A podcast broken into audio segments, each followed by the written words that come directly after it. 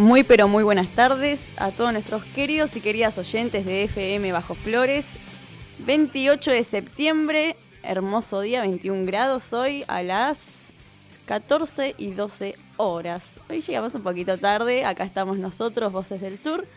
Quien les habla Tatiana y acá estoy con un gran equipo de compañeros y amigos que quiero que me cuenten un poco cómo están. ¿Cómo están chicos hoy? Muy bien, muy bien. Hola, ¿cómo andan? Eh, estoy muy bien, muy cómodo del anterior programa. Tuvimos buenas repercusiones y todo, así que nada, vamos a seguir con esa línea. Martín, ¿cómo estás? Y bastante bien también, la verdad que desde la experiencia del primer programa, siendo la primera experiencia para todos haciendo radio, prácticamente en vivo, eh, motivadísimo, motivadísimo y un día hermoso, así que contento. Bien ahí, ATR te diría yo, como los chicos hoy en día y las chicas. Isa, ¿cómo estás? Bien, todo bien. Por suerte se hizo larga la semana, pero bueno, ya llegó el sábado, llegó Voces del Sur, eh, nuestro segundo programa. Así que bueno, desearles a todos los que estamos acá presentes que, que, lo disfrutemos y a los oyentes también que lo disfruten y que espero que salga un lindo programa. Bueno, buenísimo. La otra vez estuvimos eh, participando, estando presentes ahí en, en, el Festival de Ezequiel de Monti eh, el domingo pasado. Fuimos con Martín. Martín, ¿qué, ¿qué, nos puedes comentar? ¿Te acordás que.? Eh, bueno, en principio, sí, por supuesto, me voy a acordar. Eh, en principio, la verdad que muy lindo porque es lindo siempre ver a la gente copando la calle. Siempre es lindo ver a los chicos jugando en la calle, ver a los vecinos compartiendo, charlando entre ellos, bailando, disfrutando de música porque era un festival, ¿no? Más sí. allá de que el hecho es, es lo que se conmemora, es otro aniversario de la muerte de Ezequiel. Eh, y siempre la reflexión es la violencia institucional que sufrimos las personas que venimos de los sectores más humildes, de los sectores marginales. Eh, ¿Ahí me escuchan un poco mejor? Ahí va, eso. Pero, pues. pero bailaron, bailaron, hicieron algo ahí. Eh, por supuesto, sí, tocaron cumbia, ¿cómo no van a tocar cumbia? Ahí bailamos, bailamos sí, todo. Nos tiramos unos pasos de cumbia. Me imagino. Música era buena, vos. Sí, sí, sí. Sí, música y acá en los barrios, viste, la música es la mejor. Sí, comimos rico también. La pasamos realmente muy bien. Comimos un chaufa. Sí. sí. ¿Cómo estuvo? Espectacular, sí. espectacular. Además, la particularidad que tiene el chaufa es que siempre es un plato compartido. Compras uno, tenés que compartir entre dos y es. Es popular, es popular. Es muy popular. Así que no se, no se pueden quejar, ¿eh? Ustedes no. fueron ya. Qué, qué, mal que la pasan, ¿eh? La pasamos bien. Bailaron, comieron, hicieron de todo. De todo un poco. Esos son los planes que hay que hacer un domingo también. Uno cree que el domingo es un bajón, qué sé yo. No, hay que salir, loco. Hay militar, que disfrutar. Militar es una fiesta. Militar te llena de alegría. Así que a eso fuimos. La panza también se ve que llena, ¿no? Claro, tal cual. Bueno, chicos, vamos a hablar un poco de. Ah, se las tiraron ahí. Hay internas, hay internas acá. Hay una interna. Acá, eh, no sé, la semana pasada dijeron que va a haber un asado. Yo cada vez que vengan acá voy a estar diciéndolo, ¿eh? Hasta que no haya asado, lo voy a seguir repitiendo. Hay que hacerlo, me están diciendo. Bueno, bueno en la semana. A ver, a ver. Bueno, en la semana, chicos, eh, ahí en el IVA, que es el Instituto de Vocacional de Arte, el que queda acá en Parque Chacabuco, que es Manuel José de la Bardén, ubicado en Curapaligüe al 1026, volvió a sufrir un acto de vandalismo. Sí, el domingo pasado, justamente cuando fuimos a este festival nosotros de, de Ezequiel de Monti, eh, sufrieron acá en este instituto un nuevo ataque de roturas de baños, armarios, instalaciones eléctricas. Les rompieron los materiales que tienen ahí, les robaron también cosas que, que ellos tienen ahí para trabajar. El instituto este, no sé si, si lo conocen ustedes chicos, pero es bastante eh, reconocido por el barrio, sí, es un lugar donde los vecinos y las vecinas se acercan y tienen eh, lugar para las expresiones artísticas. Muchas actividades hacer. Hay un montón de actividades, sí. Eh, esta no es eh, el único acto de vandalismo que hubo. Durante los últimos 24 meses hubo seis, seis actos de vandalismo en este lugar. Ya, la verdad, la gente del IVA está cansadísima y harta por esta situación y le piden al gobierno de la ciudad que por favor haga algo con este tema. Primero que ahora repongan los materiales, porque una vez pasa, bueno, es un bajón, quizás pueden reponerlo a pulmón, pero ya es el sexto que hay y no pueden, eh, digamos, sostenerlo todo el tiempo. Y también buscan que haya alguna forma de seguridad. Isa, ¿querías decir algo?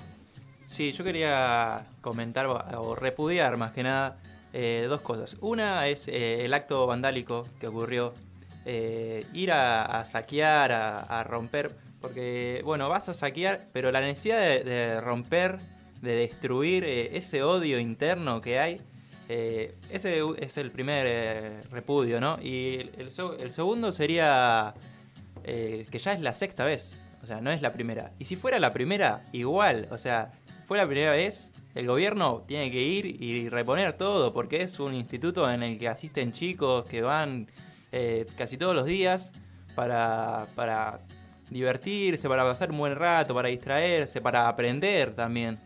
Es, es un espacio en realidad que sostiene la paz de alguna manera entre los vecinos y las vecinas, donde uno va y justamente se descarga las cosas que uno tiene a partir del arte, eh, a partir del ocio, ocupa a la gente. La verdad que el descuido de este gobierno con esos lugares es increíble y no solamente el descuido, sino que van en contra, pareciera muchas veces. Sí, sí, básicamente no, no tienen respuesta, ¿no? Lo único que están pidiendo son acciones contundentes, ¿no? Para que esto no vuelva a ocurrir. Vecinos y docentes que están ahí.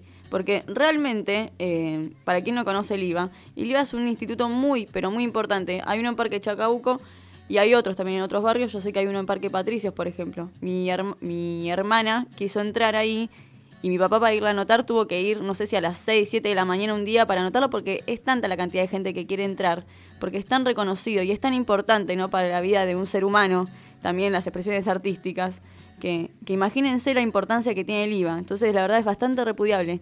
Y hablando un poco de lo que decía Isa también, o sea, ¿a quién se le ocurre no ir a un lugar así a romper las cosas? Ya es la sexta vez, es bastante, bastante triste esta noticia. Sí, es importante para el barrio, para los vecinos, para los docentes, pero al parecer muy importante para los que nos gobiernan parece que no es, porque mucha bola no, no le están dando al, tema. Sí, es, la poca importancia que tiene el gobierno con, con lo que es cultura también, con lo que es cultura, con lo que es deporte, con lo que es varios, varias eh, actividades que, que- hace la sociedad. O sea, si a vos te interesa re- realmente, abrís más de estos institutos, abrís más, eh, generás seguridad, o sea, le das seguridad a, a los institutos para que no vuelvan a pasar estas cosas. No solo que no abren, perdón, ¿eh? no solo que no abren y no los asisten, sino que hasta incluso han llegado a cerrar espacios culturales. Han llevado políticas Sí. de cerrar espacios culturales, porque ellos entienden que en esos espacios culturales salen las reflexiones profundas de la gente, de la sociedad. Y cuando uno reflexiona en profundidad, se da cuenta que por donde estamos yendo no es.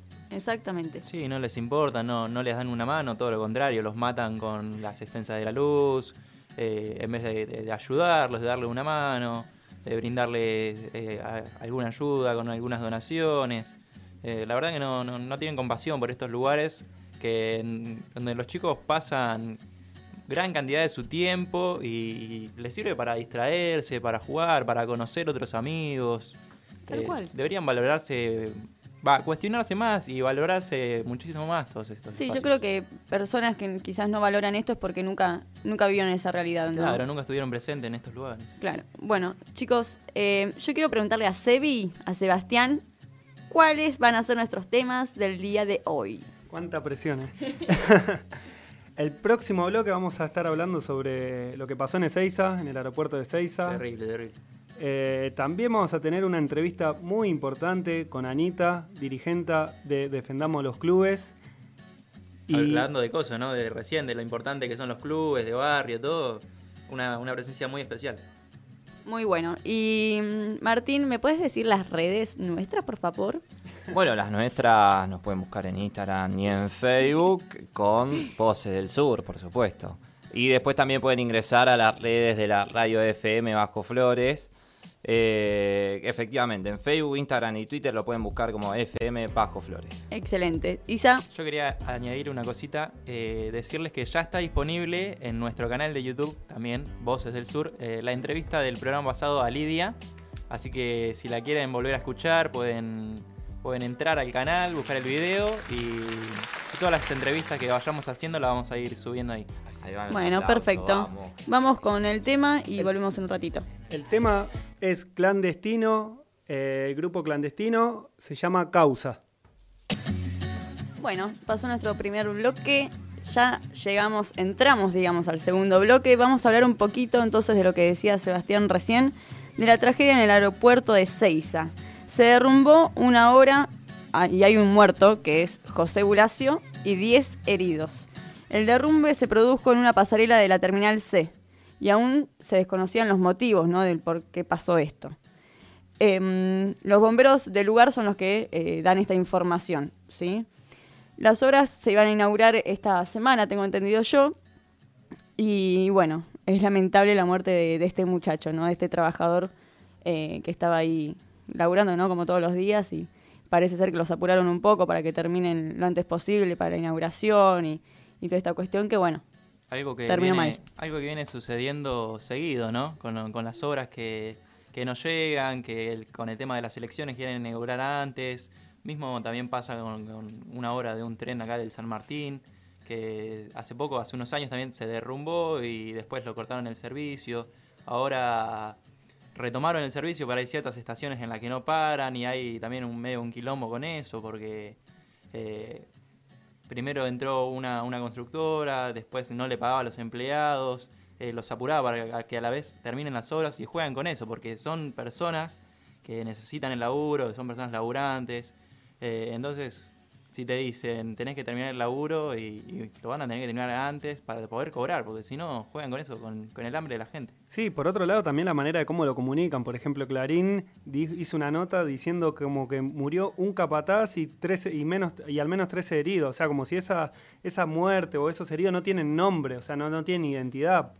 Y, y también lo que decías vos un poco, Isa, también, cómo apuran a los, a los trabajadores a terminar eh, las obras, terminan desgastándolo. A la vez ya hubo denuncia de la- del sindicato diciendo que, que lo estaban apurando, que lo querían hacer todo antes de las elecciones, y terminan resultando estas tragedias.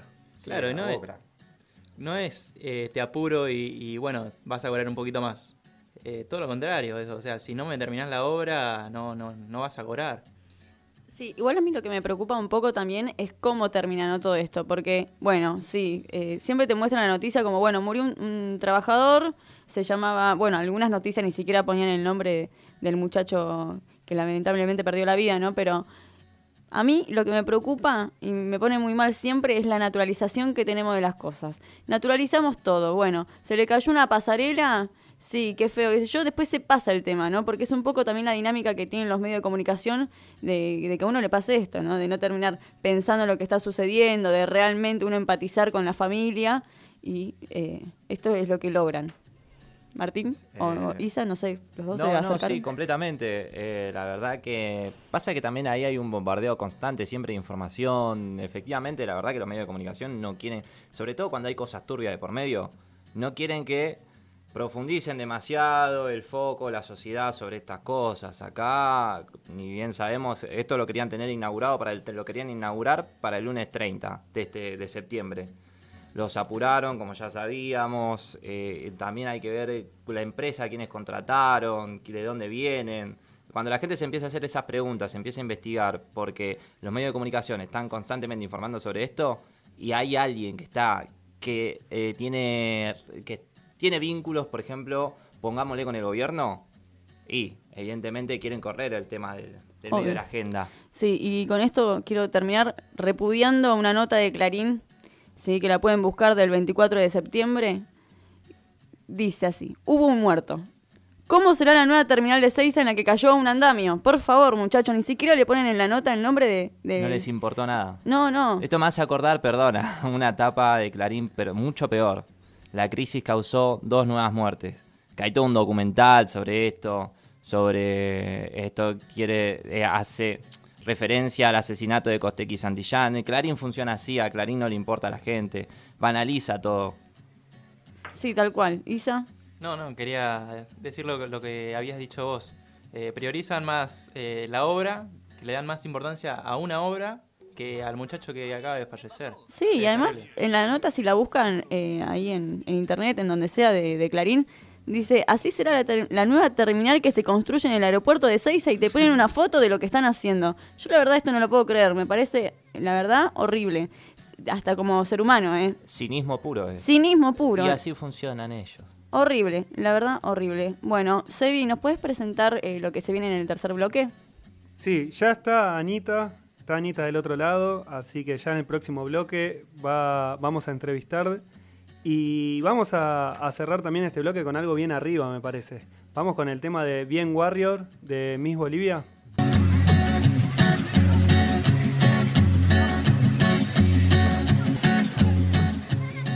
Bueno, llegamos al tercer bloque de nuestro programa, siendo 14 y 38 de la tarde en este hermoso día del 28 de septiembre.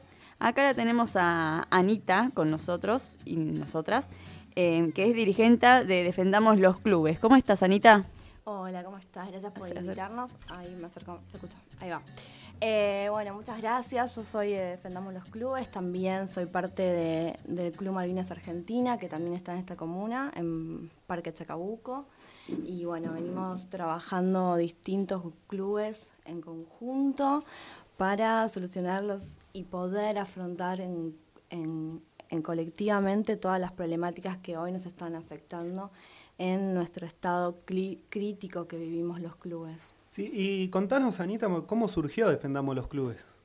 Mira, Defendamos los Clubes surgió que a partir de, del 2016, en particular desde que asumió Mauricio Macri, los clubes entramos en, una- en un estado de crisis complejo eh, y una de esas y una de las causas fueron las- los tarifazos que vivimos.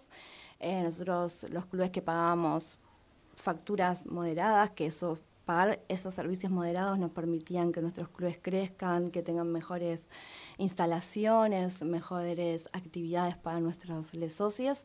Terminamos hoy pagando las los ingresos de nuestros clubes son para pagar servicios públicos, eso es que queremos dejar claro, son servicios públicos, ¿no? El agua, la luz, el gas. Eh, estamos pagando unas tarifas que, que es muy difícil y a su vez desde esta problemática que, que no es de un solo club, sino que son de muchos clubes, nos juntamos y empezamos a trabajar eh, en eso, en ese tema en particular, pero esto abrió un montón de abanicos y un montón de cosas que entendemos que la lucha colectiva es la que vale, ¿no? Aparte la, la importancia que tiene de, de unirse todos los clubes de, de barrio y aparte lo que es un club de barrio a nivel eh, contención en, en un barrio. Sí, eh, los clubes de barrio son instituciones únicas, ¿no? De- únicas en América Latina y, y son muy importantes en nuestro país. Es un- una, son instituciones, los clubes de barrio, que cumplen un rol y una función social importantísima que contiene a un, a un montón de, de les pibes que van a hacer sus actividades y que eso permite que estén adentro de los clubes y no estén en la calle y bueno, con, con todo lo que significa estar en la calle. Entonces, eh, eso es fundamental y por eso nosotros peleamos para que ningún club cierre sabiendo la historia, ¿no? lo que sufrieron los clubes en los 90, ¿no? bueno, esto nos puede traer un poco a la memorial. Una Avellaneda y, y demás, demás instituciones que tuvieron que cerrar y demás, pero bueno, creo que es fundamental volver a enten- entender y que por algo que nosotros luchamos es por nuestro rol social, que muchas veces suprimos eh, el, el rol del Estado en, en lo que no lo que incumple. Claro, tal cual. Hablando de roles, Anita, ¿vos qué rol cumplís ahí en el club? Ay, eh, roles. Eh, bueno, yo, yo estoy en el club hace bastante tiempo. Empecé participando como una socia, como porque te gusta el lugar y le vas tomando, te vas sintiendo cada vez más más a, a gusto y porque uno también lo va pensando como un acto de militancia, ¿no? En militar un club de barrio. Y hoy estoy estoy Estoy trabajando en la presidencia, en- con todo eso conlleva, desde lo administrativo, las actividades, igualmente no, no lo, es una tarea que hacemos colectiva, la comisión directiva, pero bueno, hoy estoy en ese camino. Mi rol es ah, muy la cuestión administrativa, es lo que más es lo que más trabajo porque es lo que más me siento cómoda, es, se, se relaciona, yo estudio ciencias políticas, con orientación a políticas públicas, entonces trabajamos un poco eso. Y bueno, eh, estamos ahí trabajando muchísimo en cómo mejorar cada día nuestra, nuestro club para los socios y para los vecinos que se acerquen. Y con este tema del, del empoderamiento de, de la Ah. mujer eh, hoy en día, que bueno, viene de hace un montón, pero hoy en día se ve más reflejado. ¿Cómo, cómo se vive eso en, en un club de barrio? Cuando, cuando un club eh, tiene cierto sistema ah, machista, por así decirlo, eh, vos siendo mujer, o sea...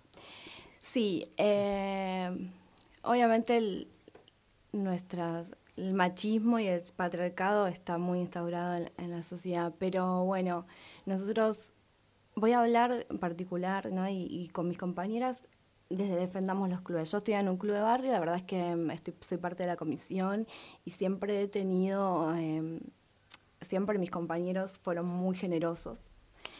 Pero eso no sucede en la mayoría, eso no es algo que esté totalmente... Em, eh, que esté establecido en otros clubes, todo lo contrario, muchas comisiones no hay mujeres, el rol de la mujer es un rol más de acompañamiento, más social, el de, el de la mamá que participa en la vida del club. Por eso entendimos que en el momento que estamos viviendo con las otras compañeras de otros distintos clubes, de Villa Miraflores, de Flores Sur, de Federación Flores, digo, de distintos clubes que venimos trabajando, de Deportivo Devoto, entendimos que lo urgente era lo de las tarifas, pero también era importante darle una mirada y pensar eh, los clubes de barrio con perspectiva de género y desde el feminismo, ¿no?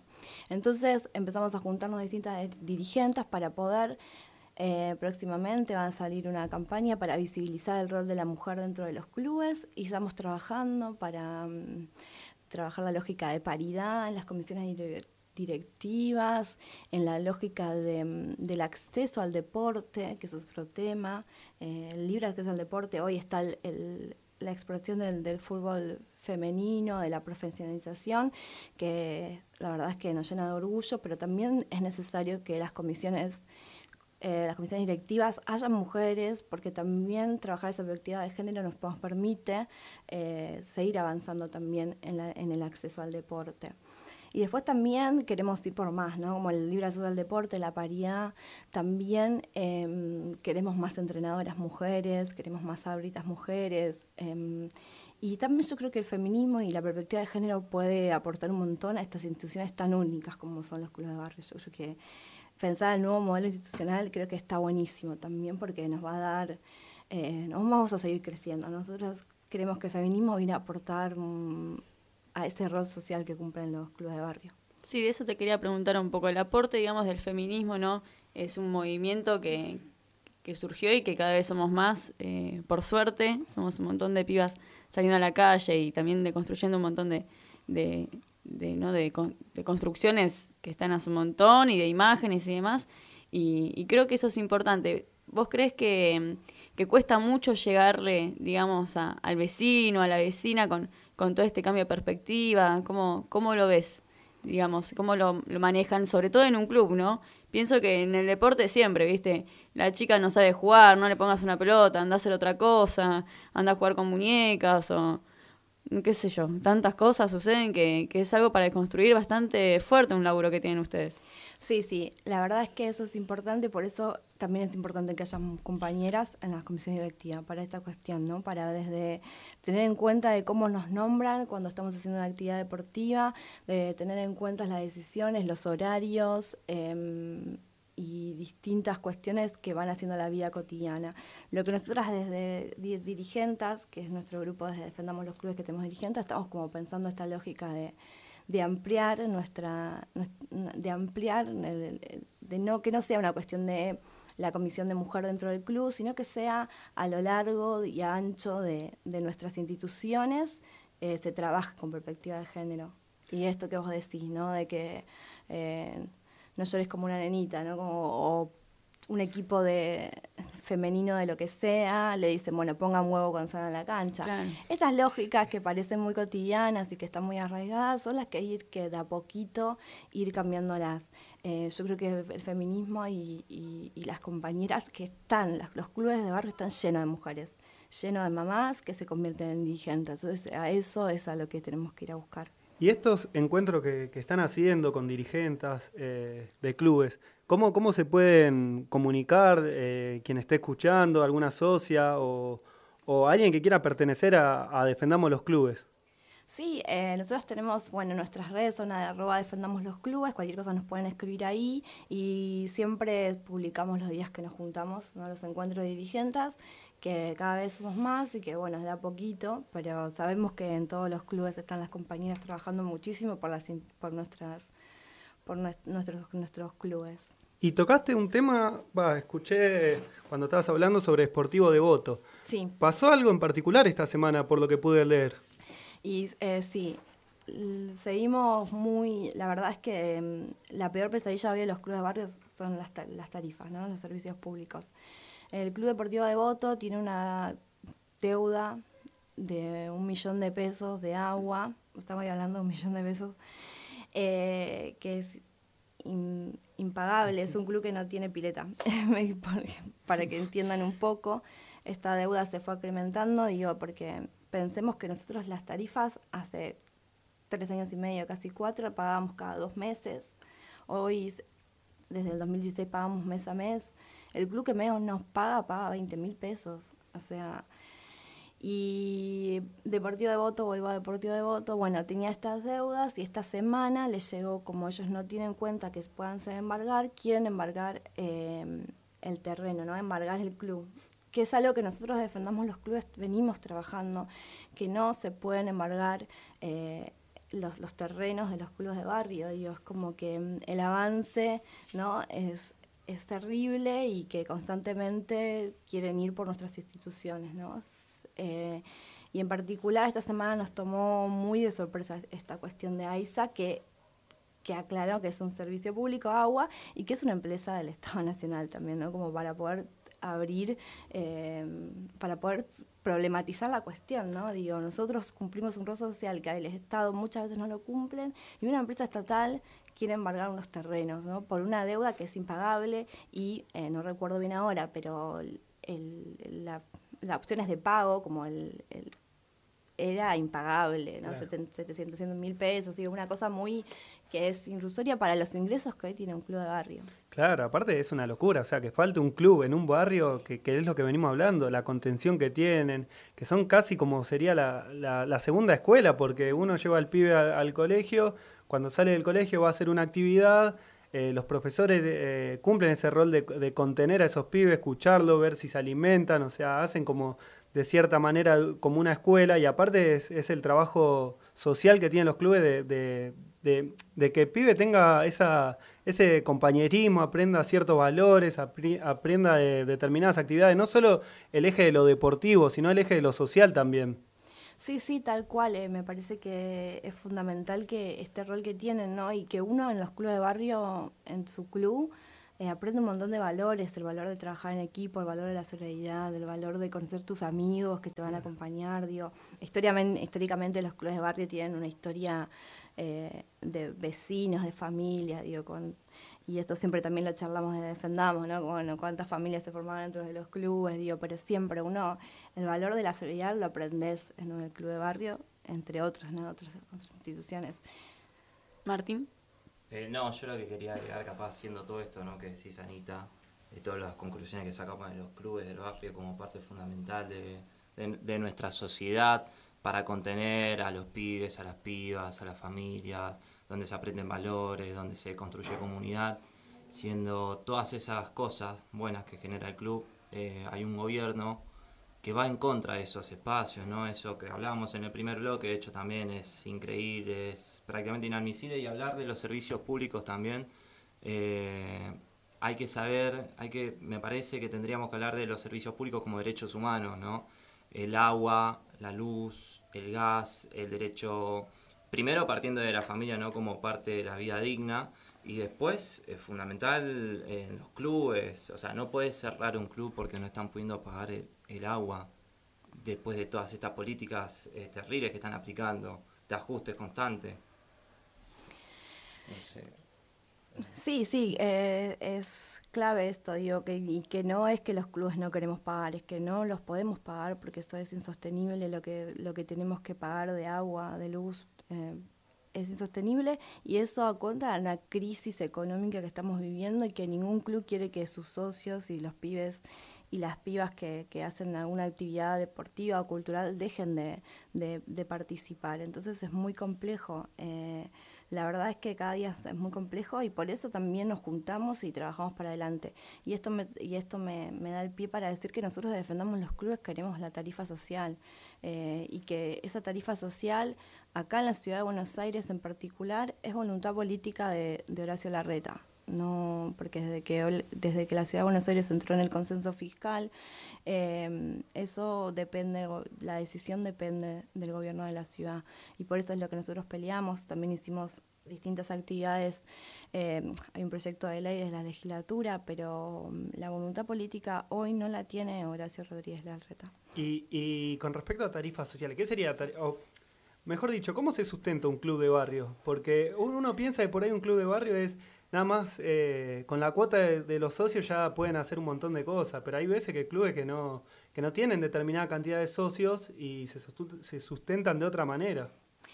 Mira, em, la cuota social hoy en los clubes de barrios están entre 50, 100 pesos, digo, y la verdad es que muchos, muchos, muchos socios dejaron de pagar las cuotas sociales, porque uno cuando está en cuestiones de, cuando está viviendo momentos de crisis va ajustando por los lugares, ¿no? Como, bueno, te dejas de comprar, dejas de salir, dejas de, ir al club, ¿no?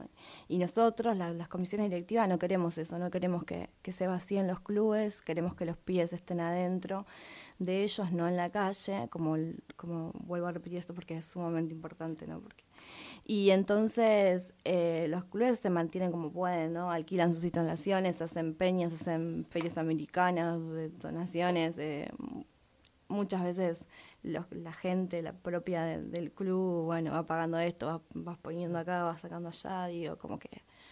Eh, pero se va sobreviviendo, ¿no? Y a veces hay algunas políticas, algunos clubes que tienen la suerte de poder tener todos los papeles en regla, que es otra problemática que tienen los clubes de barrio, pueden eh, hay algunas hay algunos programas del gobierno de la ciudad con respecto en la subsecretaría de deportes que también a veces ellos ayudan pero no no son suficientes digo los clubes se van manteniendo con la voluntad de sus comisiones de sus socios de sus vecinos y ustedes y ustedes como, como defendamos los clubes, ¿cómo, cómo contrarrestan todo, todo esto que, que, piden? O sea, por ejemplo, la tarifa social, todo eso. ¿Qué actividades hacen? Bien, hicimos un montón de cosas.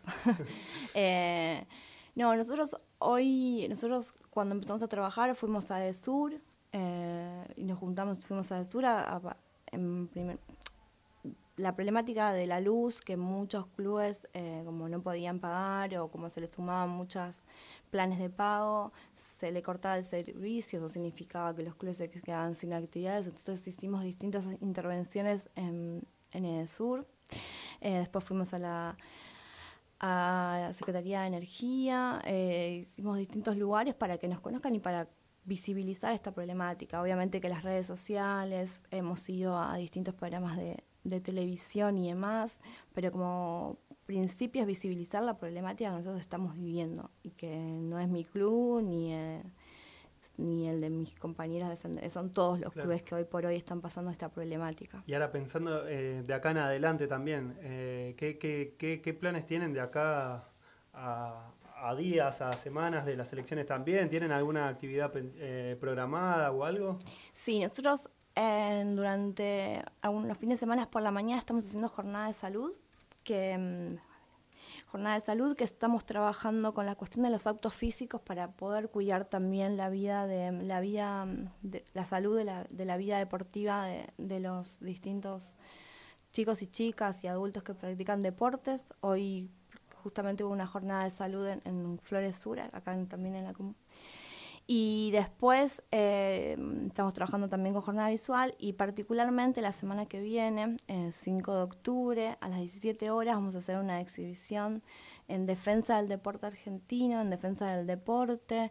Eh, va a haber boxeo, zumba, creo que kickboxing, distintas actividades deportivas, mostrando un poco... Eh, todo lo que tienen los clubes para mostrar. Y esto va a ser en el Club Villa Miraflores, en Avenida Cobos, al 1780, si no me equivoco.